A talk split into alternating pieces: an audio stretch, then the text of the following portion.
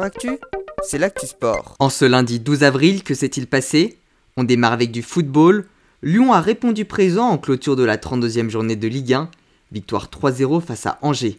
À 6 journées de la fin, Lille est donc en tête avec 3 points d'avance sur le Paris Saint-Germain, 4 sur Monaco et 5 sur Lyon.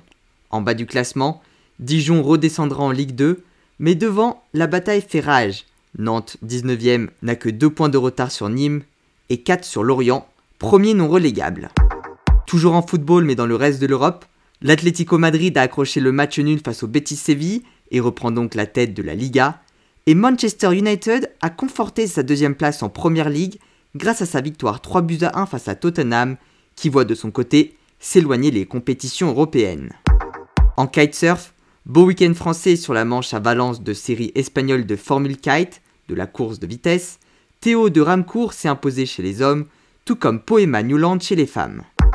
En escalade, beau week-end français sur la Coupe européenne de bloc qui s'est déroulée à Klagenfurt en Autriche. Chez les femmes, Maëlys Piazzalunga s'est imposée devant Flavie Kao. Et chez les hommes, Emilien Casado est arrivé troisième. En tennis, début du Masters 1000 de Monte Carlo, Benoît Paire s'est fait éliminer dès le premier tour par l'Australien Jordan Thompson, tout comme Hugo Humbert éliminé par l'Australien John Millman. Gaël Monfils a quant à lui dû déclarer forfait avant même de débuter son match pour une blessure au mollet, tout comme Richard Gasquet pour des complications liées au Covid-19. En golf, c'est le japonais Hideki Matsuyama qui a remporté le Masters 1000 de Augusta, l'un des plus prestigieux du circuit.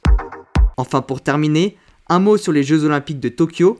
Vous n'y avez sûrement pas échappé si vous êtes allé sur les réseaux sociaux aujourd'hui, mais un teasing important a été réalisé par les différentes fédérations françaises sur une annonce du 14 avril. Je vous tiendrai bien évidemment au courant de l'information mercredi, mais moi j'ai déjà hâte. Voilà pour les actualités du jour, à demain dans Sport Actu.